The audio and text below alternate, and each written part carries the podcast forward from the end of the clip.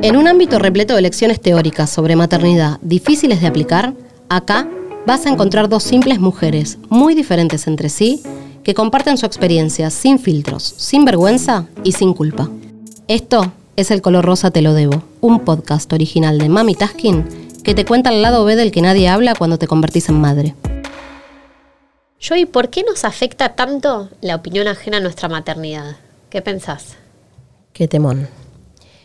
Em, yo creo que la opinión ajena nos impacta tanto en nuestras decisiones, porque el, el maternar es como que conlleva una responsabilidad muy grande, en la que además de tomarnos los consejos como algo personal, ¿no? porque siempre nos lo tomamos así como muy a flor de piel, mucha, muy a pecho, a menudo sentimos que sin importar lo que hagamos, siempre va a estar mal para alguien. Cuando la opinión, especialmente, no es solicitada, ¿no? Digo, es tan cercana, eh, me parece que una termina hasta haciendo tambalear sus propias estructuras. Sin duda. A mí me pasó algo muy grosso, muy grosso, con el tema de querer ser solo tres. Más que querer de decidir ser solo tres en nuestra familia. O sea, mi marido, mi hija y yo. Mm. Para el que no nos conoce, soy Vicky y quiero tener una sola hija. Y somos tres. Y somos tres. Y esto está 100% definido.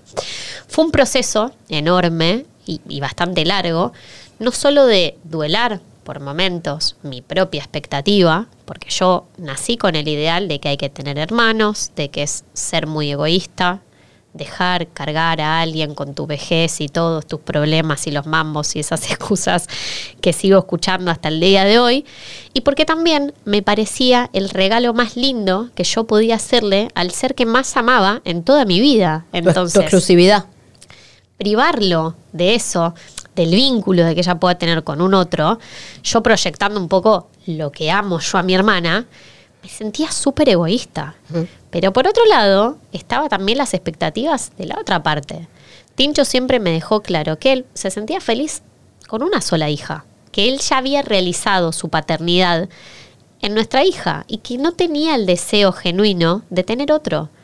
Que él estaba dispuesto, y yo el día que usó esa palabra, estoy dispuesto, dije, nah, para, para, hacerlo así, no lo hagamos. no lo hagamos a poder tener otro hijo en caso de que eso sea realmente mi deseo. Yo no me olvido más esa charla, lo súper valoré porque hay que amar mucho a alguien como para querer hacer algo en la que en realidad no está alineado tu deseo más profundo. Pero la verdad es que dije, en el fondo, yo deseo tener otro hijo. Veo las que tienen dos, tres hijos. Y, y me mira. y te miro. Y digo, ¿es la vida que yo quiero? No, te juro Sie que no. Siempre te digo, en cinco años vos vas a decir, Vicky, la verdad es que lo hice bárbaro. Hoy las nenas se aman, juegan juntas y probablemente yo me vaya a la vacación y esté con el rastrillito y la pala jugando con mi hija hasta que ella desarrolle la personalidad de ser amigas. Lo tengo clarísimo. Ahora, ¿a qué costó? Sí, claro. Es mi pregunta. A un costo alto, en Ahora, el que yo no estaba dispuesta. Fíjate cómo hubo una negociación también. Sin dudas. ¿No? En donde me imagino que muchas veces, digo, me imagino porque nosotros somos cuatro, ¿no? Pero digo, me imagino que esa decisión implica también en que él está aceptando, ¿sí? O, o estando dispuesto a que algo suceda, que en, era en este caso tener un cuarto integrante en la familia, en donde él estaba aceptando esa decisión de forma condicional sin saber cómo impactaba Sin en dudas. su dinámica familiar. Porque digo, hoy nos pasa que ustedes tres nos ven a nosotros cuatro, viajes incluidos, ¿no? Y, y, debe ser chocante, o muchas veces me imagino que volvés a tu casa y decís como, Ay, qué bueno sí, que somos tres, ¿no? No, yo, yo creo que lo que nos pasa es decir, qué bueno que elegimos conscientemente ser tres, con lo bueno y con lo malo. Mm. Más allá del candón medio, ¿no? Porque es lo que siempre te digo, así como vos me acompañaste en etapas más difíciles de mi maternidad, yo te acompaño ahora en etapas más caóticas de la tuya, si sí. querés llamarlo. Entonces, nada es tan espectacular. Yo tenía un solo hijo y era un bebé y mi vida era un caos, ¿no? Eh, lo, lo importante es no condicionarnos por esa opinión, que llega constantemente. Sí, que digo, que sale del, de tu seno íntimo, ¿no? que sale de vos y tu pareja decidiendo sobre tener otro bebé. Total. Que sale de el vecino, el verdulero, eh, tu mamá, eh, tu La amiga, las eh. personas que no tienen hijos, ¿no? Y, y- o personas que tuvieron hijos hace 30 años y no se acuerdan cuál es el baile, que en un punto, que en un punto, hasta te estigmatizan como si vos no disfrutaras de la maternidad porque no querés tener otro hijo. Exacto, ahí vas al punto. Yo realmente me considero una buena madre, espero que esta frase no remita archivos, como dicen, a ver si alguna vez dije lo contrario, pero digo, hoy me considero una buena madre, pero la verdad es que todo el tiempo esa opinión de un otro de, ah, es que no te deben encantar los chicos. A mí me encantan los chicos, vos me conocés. Yo y soy- perdón, y ser madre fue el sueño de tu vida y vos llevas tu maternidad como con una liviandad que está buenísima. Y a mí, digo, voy a una juntada y nenes, soy la, la tía que te agarra el bebé. Sí, es digo, el Luli Pampín. eh, Me gusta, lo disfruto. eh, me, me encanta el contacto con los nenes. Ahora, hija mía, quiero una sola, porque siento que además de la maternidad, que como vos decís, fue, es y va a ser siempre el gran sueño de mi vida, hoy, con casi 33 pirulos, sueño también otras cosas. Sueño con viajar sola, sueño con viajar en pareja, sueño con seguir haciendo un montón de viajes con mi hija, que económicamente, logísticamente y un montón de mentes que se me ocurren, es mucho más sencillo que con uno que con dos, por ejemplo.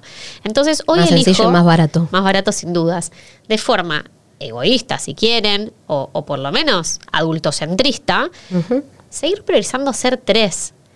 Ahora, ahí viene la opinión de los demás. Ay, ya te vas a arrepentir. Es que sos muy joven para So- tomar una pará, decisión. Sos muy joven y te están imponiendo esa presión con una Miru desde que tiene seis meses, un año. El día que nació Mirú, hubo alguien muy cercano a la familia que me dijo, ay, yo ya me imagino otra. Yo todavía Vení- estaba venía a dormirlo. Desgarrada. Bueno, a, nos- a nosotros, a nosotros, un poco como para eh, empezar a ejemplificar un poco eh, este capítulo, nos pasó mucho con la vasectomía de Pablo.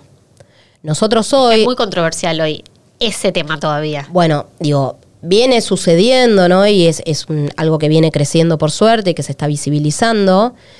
En donde la verdad que nosotros con el caos que estamos viviendo en este momento, digo, sí, seguramente en cinco años voy a estar en un cumple, porque las chicas van a jugar solas y yo voy a tener libertad y las voy a ver crecer juntas, van a compartir amigos, todo lo lindo ya lo sabemos.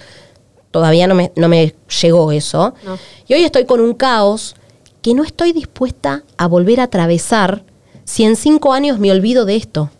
Entonces dijimos, che, ¿vos querés otro hijo? No, yo no quiero otro hijo. Ahora, yo lo que le dije a, a Pablo fue, yo no estoy dispuesta ni a ligarme las trompas, Y a seguir poniendo el cuerpo. ni a seguir poniendo el cuerpo después de dos eh, embarazos, dos cesáreas, dos lactancias y dos pospartos con todo lo que trae. Entonces, lo que le dije es, la anticoncepción en esta pareja a partir de ahora es tuya. Depende de vos. Y yo lo que le deposité a él es, yo estoy segura que no quiero volver a ser madre. Si ya suficiente con lo que tengo, amo a mis hijas, todo, no quiero volver a atravesar por otro embarazo, particularmente porque la paso muy mal en el embarazo. Querías tener cuatro en un momento. Quería, no, ten- no era madre, Bien. por eso. Quería tener cuatro, imagínate. Después me di cuenta que no era Wanda, ¿no? Que, No. que es imposible. O es posible, pero que No era para vos. Qué quilombo, no era para mí. Ahora, mi- mi- cuando nosotros llegamos a esa decisión, fue, ¿vos estás seguro que si el día de mañana no estás más conmigo, vos no vas a querer volver a ser padre? Importantísima esa pregunta. Porque, digo, yo encima no soy celosa, entonces no sé el día de mañana qué puede pasar. Yo estoy segura que yo no quiero ser madre. Ahora, el que va a poner el cuerpo esta vez vas a ser vos. Si vos estás seguro de eso, avanti. Y así fue que avanzamos con la vasectomía, pero hasta llegar a la vasectomía nos encontramos con infinidad de personas, principalmente hombres, de por qué vas a poner el cuerpo, ¿no? Porque encima pone el área esa que es el, como el trofeo de guerra de los hombres, que cómo te vas a intervenir eso. Y por el otro lado, las mujeres con el famoso, pero todavía sos joven. Qué importante que dijiste lo de los hombres, porque como no vivimos ese proceso en casa, el, el de la vasectomía no, no lo tenían claro, que podrían juzgar también o opinar, pero sí lo tengo el de las mujeres. Cuando por lo menos barajamos la posibilidad de que Tincho lo haga, no sucedió, eh, las, las opiniones de la gente, sobre todo otra generación distinta a la nuestra, la generación que nos crió, era, ay, mira, si el día de mañana se separan y vos conoces a una chica más joven y esa chica más joven quiere tener, parece, viste el dicho de Pepito en la sala de Sí, sí, de cumplirle el sueño. Que no importa si es el sueño de él, es si alguien más joven quiere la tener un cara hijo. de Tincho era, yo no quiero tener más hijos. No, claro. Mm, Con nadie. Con nadie. Así de contundente fue. Por lo cual, si esa chica más joven del futuro existe, tendrá que enterarse que yo no quiero tener más hijos. Exactamente. Será miré- una condición. Y lo miré y dije, la tiene clarísimo, porque en realidad su respuesta no fue, yo voy a estar con Vicky hasta el resto de nuestros días, que espero así sea. Que, po- que podría haber sido una respuesta, ¿no? Con lo, Podría haber lo sido, melosos que son. Pero no lo fue y fue mucho más realista. Si eso sucede y yo me encuentro con ese escenario, tengo clarísimo que hoy mi decisión es una seguridad y que la quiero llevar como bandera. Total. Importantísimo, Bueno, importantísimo. Y me quedo pensando un poco en esto de que al fin de, de cuentas, no importa lo que vos hagas, siempre va a estar mal para alguien, ¿no? Y a mí me pasó mucho, digo, y yo lo puedo paralelizar mucho con la lactancia, ¿no? Sí. Digo, cuando no das la teta, no importa por el motivo que sea, ¿no? Vos Sí. estás con un bebito muy chiquitito dando una mamadera y ¿por qué no le estás dando la teta a la pobre criatura que parece estar desnutriéndose? Que a mí es, es un tema que, que me da como Que, mucha que te tristeza. pega, que te pega porque Sí. fue una de las grandes frustraciones que vos tuviste con la lactancia, ¿no? Sin duda. Y, y creo que te lo he contado, pero me he encontrado con el bebito de siete días, miro, los siete días ya tomaba mamadera y de fórmula, eh, explicándole a la gente que le ponía aritos el por qué yo no le estaba pudiendo dar la teta. Mm. ¿Qué, qué le importa? ¿No? Pero yo miraba esa mirada acusadora, yo ve- veía en ella esa opinión que en realidad no había pedido y me sentía muy mal. Cuando vos encima estabas atravesando un súper duelo de ese proceso, porque para vos dar la teta también había sido uno de los sueños de tu vida. Sí. Entonces, de repente, en vez de que la gente te esté reparando, te encontrabas vos dando explicaciones sobre eso. Y hasta llega, me, imagino que llega un momento que te empezás como a justificar de antemano, ¿no? Yo esos días los recuerdo con mucho caos, mucha tristeza y mucha desesperación, porque es esto que vos decís, toda la gente opinaba, no, que toma esto, que toma el otro, que levadura de cerveza, que ponete el extractor, que conectate a la máquina, que hace esto, que vas a buscar una cosa que te presta otro. Gente, visitas, todo, vos con las lolas al aire, todas agrietadas, no pudiendo, no saliendo, no nada. Yo te conté, la nena tenía tres, cuatro días y yo la senté en el piso de mi casa llorando a los gritos. Todavía no entiendo cómo nos despertamos a los vecinos y le dije, Tincho, yo quiero llorar y quiero que vayas a comprar un cartón de esa leche. Y sí. Y, y empiezo a enterrar mi frustración. Eh, entonces digo, si a toda esa angustia que uno le pone recae la opinión del otro, es una bomba de explosión. Bueno, pero fíjate que a vos te pasó eso y tengo do- dos cosas para contar respecto a esto. De- el primer ejemplo es, yo sí pude dar la teta. Pero en mi primer eh, eh, posparto, en mi primer nacimiento, en mi primer lactancia, un poco lo que me pasó, además de que fue una, una experiencia para olvidar, yo no disfrutaba de dar la teta y la verdad que no tenía ganas de que ir a la oficina a tener una reunión y que mi jefe me esté mirando. No, aunque no me iba a mirar sexualmente, No, se entiende, ¿no? que- que- que sea una parte tuya de tu intimidad. Yo de repente iba a un restaurante y me sacaba leche, porque hacía muy bien la tarea, y me sacaba la leche, y la nena tomaba la mamadera y todo. Y a los seis meses, cuando Gina ya tomaba solo mamadera, me encontraba dando explicaciones de por qué le había dado mamadera si en realidad podía dar la teta. Ahora, con Lupe, que fue una experiencia completamente diferente, que yo le di teta exclusiva porque encima ella nunca quiso agarrar mamadera, nunca quiso leche de fórmula, nunca quiso nada, o sea, fue una entrega completa de un año y medio, en donde de repente me encontraba con que por cuándo le vas a sacar la teta. Entonces, si al final lo que vos estás haciendo no le va a caer bien a todo el mundo, hay que hacer lo que uno tiene ganas de hacer. Y ser fiel a tus principios, a lo que vos sentís, a lo que, a lo que vos te conecta con ese bebé. Yo me acuerdo tu posteo de no disfruto dar la teta, Mm. ¿sí? De, de Gina, Sí. en el que yo no te conocí en, en el periodo de lactancia de ella, te conocí mucho más tarde. Y yo te vi disfrutando dar la teta Lupe. No te digo, oh, qué disfrute. Qué conexión spa, lo que espectacular, sea. sí. Como esas mamás que, que decís, che, la verdad, lo está disfrutando. O sea, quiere prolongarlo hasta los tres años, es el sueño de su vida. Pero te vi muy conectada y más allá de muy conectada, con muchísima entrega. Mm. O sea, hay que alimentar a un ser humano, encima de ese ser humano, ¿no? Digo, Lo que come, chicas. durante un año y medio. Ah, un, ternero durante un año y medio fue Entonces, un ternero. fíjate cómo vos fuiste, eh, pudiste ser fiel a lo que vos querías, a Sí. lo que vos sentías, sin ponerte presión. Ahora- información. Fíjate cómo me ayudó la pandemia, Sí, porque fue un, un periodo en el cual las visitas mermaron un montón. sí. Entonces vos, que estás con un recién nacido y estás como súper sensible, ¿no? E Indefensa, Flor de piel. a flor de piel, yo eso en el segundo embarazo preferí no tenerlo. O sea, cuando vino Pablo, cuando ya habíamos llegado a casa, y la primera pregunta que me hizo en cuanto llegamos a casa, porque en el hospital no podíamos recibir a nadie, y fue, no me lo olvido más, ¿eh? ¿cómo nos organizamos con las visitas? Me dijo él. Y yo le dije, ¿cómo nos organizamos visitas, con qué? cielo? No, con las visitas, con los grupos. No, no, yo esta vez no me voy a volver loca. No voy a cometer la locura que cometí en el primer embarazo, en el primer nacimiento, cuando venía y todo el mundo te daba explicaciones con un bebé de cuatro horas, porque había nacido hace cinco minutos. Me acuerdo que me dijiste en ese momento, me contaste esa situación y me dijiste, ¿le puedo mandar una foto? Total, Si le puedo mandar una foto y el bebé duerme todo el día. Son iguales encima. Obvio. No se perdían mucho. Bueno, pero fíjate cómo empezar a evitar esa opinión ajena no solicitada encima. Y a mí me empezó a hacer mucho mejor. A mí con la opinión ajena no solicitada acabas de darme en la tecla de recordar el control de finteres de Miranda. Otro temón. Fue un proceso que yo lo viví con un montón de exigencia, un montón de angustia. Yo creo que ese y el habla fueron los dos hitos que a mí más me costaron como mamá. Que más comparaba, que más forzaba al principio, que más decía, bueno, dos años, ya está, ¿no? Compro las bombachitas de las princesas y sopla la vela y le das el paquete de, de- de bombachas. No sé si recordás, pero intenté ayudarla a dejar los pañales en plena pandemia, con Para- Tincho eso. contagiado de COVID, encerrado, en un cuarto, sin contacto, porque era lo que se sugería en ese momento. Y yo limpiando caca Perdón, del lo que se sugería de tu vínculo cercano, ¿no? De, de- de- No, lo que se sugería en la pandemia, Ah, el lo que aislamiento. el o sea, aislamiento. Pensé que afrontar el control de finteres. No, eso también, digo. A ver, la realidad que nunca faltaba el comentario de, che, la nena tiene dos, Ya es está verano. lista. Encima Miru cumple en noviembre. Entonces, me da justo el verano para que todas empiecen a opinar de que Miru estaba lista, a regalarle pelelas o a comprarle reductores de inodoro. Recuerdo que Gina encima ya los estaba dejando o los había dejado Sí, porque... Gina los dejó dos años y dos meses Bien, ahí, prácticamente sola. muy, muy, muy, muy sola. Sí. Yo me acuerdo esa vez que nos juntamos en, en esa pileta, que Gina estaba haciendo sus necesidades en la pelela ahí Mm. Y porque al, íbamos con la pelela para todos lados. al lado nuestro. Y yo dije, bueno, Miru, recontra está lista. Estaba lista para nada, pero yo me metía tanta presión, tanta presión, tanta presión, hasta que un día te dije, basta, voy a conectar con lo que yo quiero y sobre todo con lo que mi hija necesita. Resumen del tráiler, Miru terminó dejando los pañales el día después que cumplió tres años, Sola. sola. Obvio. Obvio.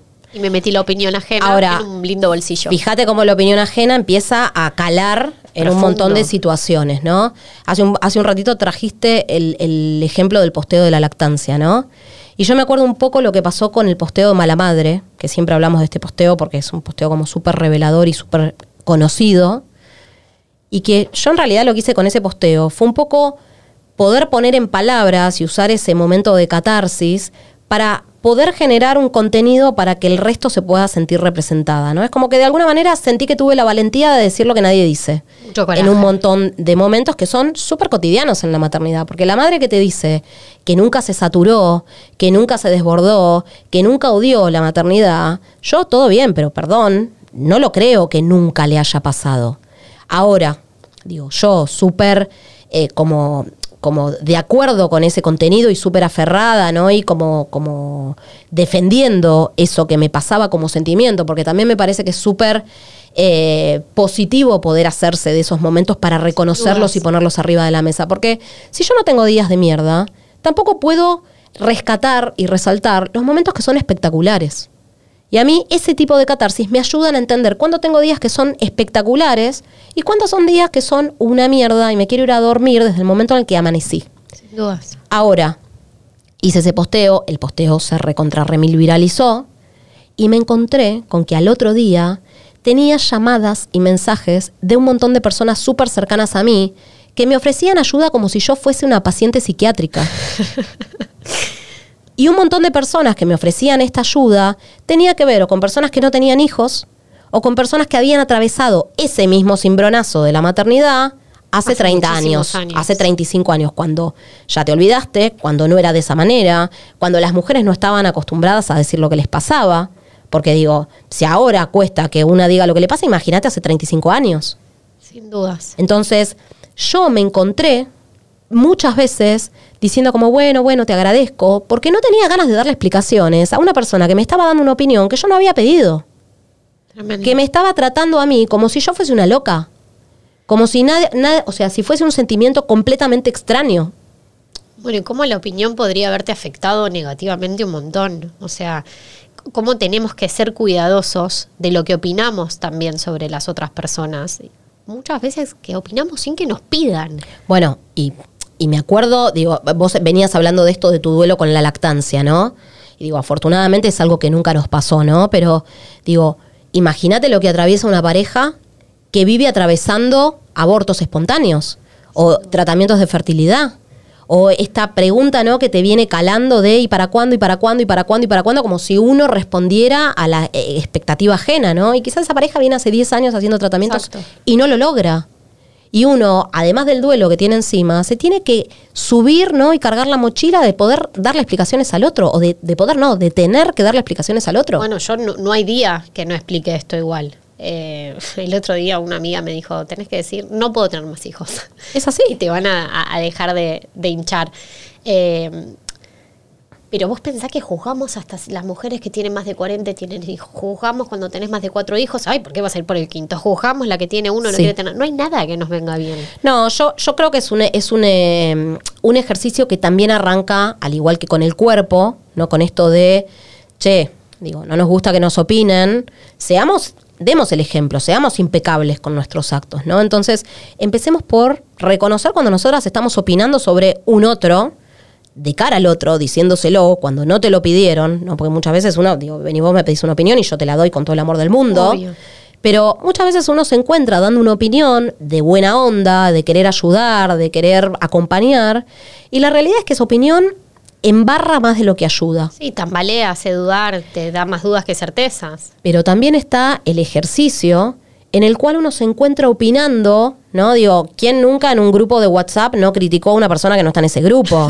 Todos. Bueno, entonces, el otro día justo leía, leía una frase que decía algo así como, todos sabemos que en algún lado hay un grupo de WhatsApp que habla mal de uno. ¿No? En, en algún momento existe un grupo paralelo que critica a uno mismo. Bueno, entonces empecemos por no eh, generar esa interacción negativa. Porque hay que también entender que así como yo lo hago de un tercero, puede ser sin mala intención, hay otro que lo está haciendo conmigo y a mí me duele que eso pase. Sin dudas. ¿O no? Me dejaste pensando. Ah, ¿viste? Bueno, y otra cosa que traigo como a, a- a colación eh, es un poco, digo, yo habiendo vivido todos tus procesos, ¿no? Ya cómo a vos te pegaba esto de la comparación y las expectativas y Durísimo la opinión ajena. Y te pegó súper duro. Muy. Digo, al punto que en un momento dijiste, siendo psicóloga, digo, no sé si eso sí, lo dijimos sí. en algún momento, pero vos siendo psicóloga, el poder decir, che, no estoy para llevar esto sola. No, no.